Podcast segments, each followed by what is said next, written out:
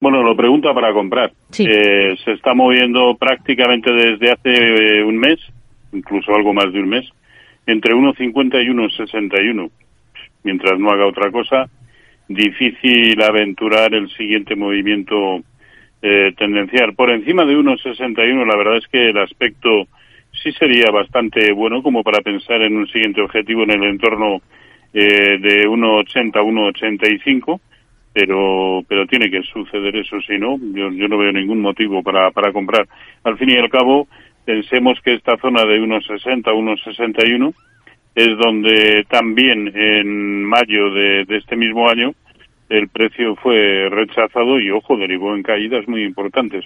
No sé si va a suceder lo mismo o no pero por debajo de 1,50 hay que hay que eh, poner tiesas las orejas no porque puede puede efectivamente suceder. Y, ya digo, solo por encima de unos 61, con algún filtro, vamos a poner unos 64,